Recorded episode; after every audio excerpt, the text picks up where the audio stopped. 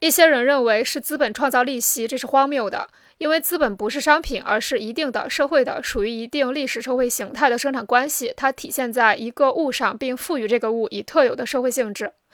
与资本并列的土地属于无机的，自然界本身不可能创造价值，而劳动是人类共同具有的活动。可见社会关系，自然界本身即人类劳动，就如公证人的手续费、甜菜和音乐之间毫无共同之处一样，是毫无关系的。因此，构成所谓价值源泉的资本、土地、劳动，完全属于不同的领域，毫无共同之处。